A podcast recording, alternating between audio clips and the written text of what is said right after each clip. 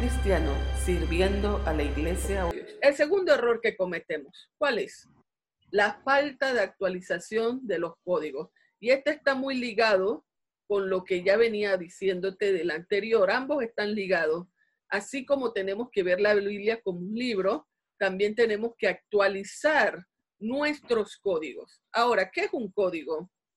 Eh, un código es un símbolo que usamos y en nuestro caso, cuando hablamos del idioma, ahorita estamos usando un código y estamos usando un código que nosotros le llamamos los códigos de la lengua española y que nos permite que nosotros nos podamos comunicar. Si no hablaras español y yo no hablara español, no nos pudiéramos comunicar. Entonces es importante que nosotros sepamos eh, cómo podemos, a la hora de acercarnos al texto bíblico, poder estar en mejor sintonía con los códigos eh, más modernos, si lo podemos decir así. Voy a aclarar esto. Y aquí yo quiero ponerte cuál es el recorrido. El recorrido que prácticamente ha tenido la formación del texto bíblico. Comenzó con la inspiración de Dios. Cristo, Dios inspira su palabra, ¿verdad? Y inspiró a que autores humanos escribieran el texto bíblico. Al escribir estos autores humanos el texto bíblico lo hacen en idiomas específicos, el hebreo, el arameo, el griego, ¿ok? Y no estamos hablando del hebreo ni del griego del siglo XXI, estamos hablando del hebreo que se hablaba en los tiempos bíblicos y el arameo y el griego que se hablaba en los tiempos bíblicos. Entonces, cuando nosotros vemos los autores escribieron, escribieron una serie de textos originales, pero ¿sabes qué? No existen ya esos textos originales, existen las copias de los originales. No hay ahora mismo ningún original eh, que se haya encontrado, sino las copias y, y a veces se encuentran más copias y lo ideal es que esas copias sean lo más cercano posible al texto original.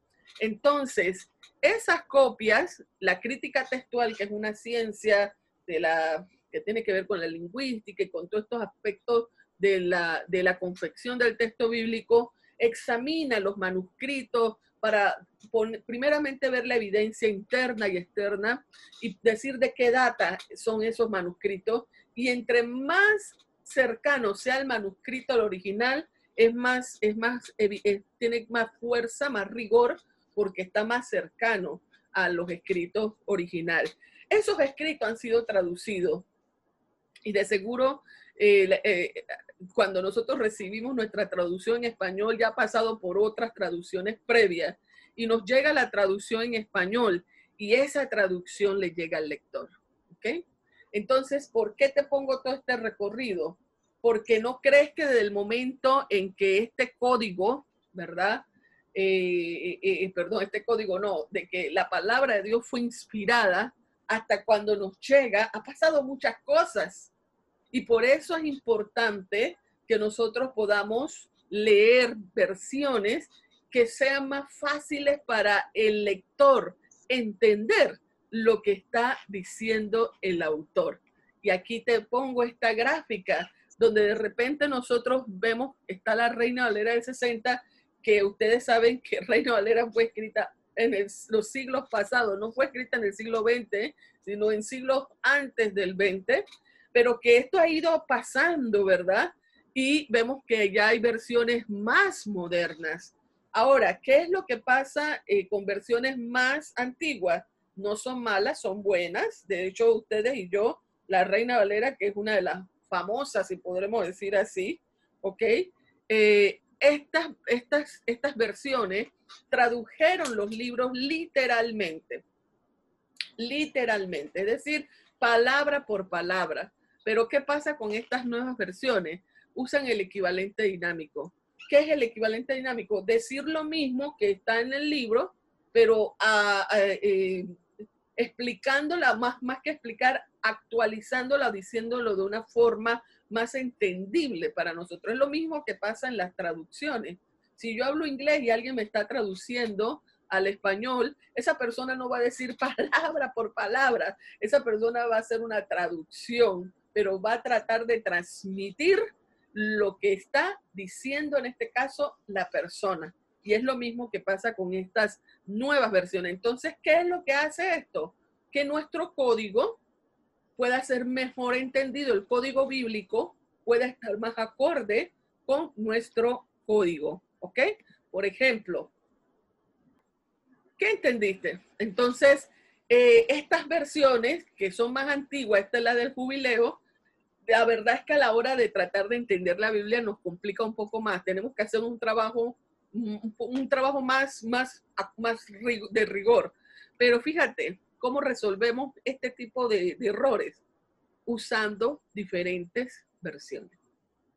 Entonces aquí fíjate, cuando tú tienes diferentes versiones, que hoy día a través de tu app, si tienes un app en la Biblia, o sencillamente teniendo diferentes versiones, pero esto ya es fácil, más fácil que antes tener diferentes versiones a la hora de leer un pasaje bíblico, te ayuda a que justamente puedas ver la diferencia. Y por ejemplo, con este texto que te estoy trayendo, ya yo entiendo que bienaventurado, la nueva versión internacional dice dichoso. Entonces yo, ah, bienaventurado significa dichoso, porque en nuestro contexto, la palabra bienaventurado es muy difícil que la gente la diga. La gente no dice, estoy bienaventurado. La gente por lo general dice, estoy feliz, estoy dichosa, ¿verdad?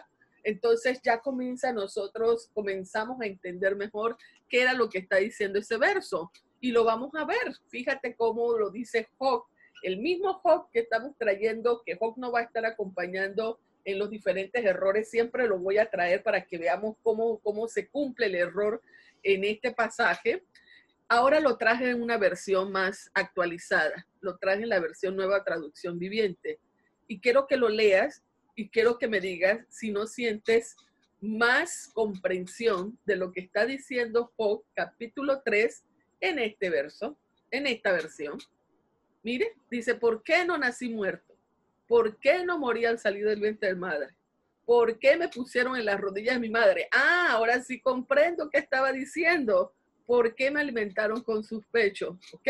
Y si sigues leyendo, verás que no, esta versión me permite entender un poco mejor lo que estaba diciendo Job. Pues justamente eso, los códigos que utiliza esta versión son más amigables con los códigos que estamos usando en este siglo y por lo tanto es más fácil entender el texto bíblico de esa manera. O sea, en pocas palabras, es bueno que cuando estudies la palabra tengas diferentes versiones del texto bíblico que te comiencen a dar un panorama y te abran y puedas ver de forma más clara qué es lo que está diciendo el pasaje.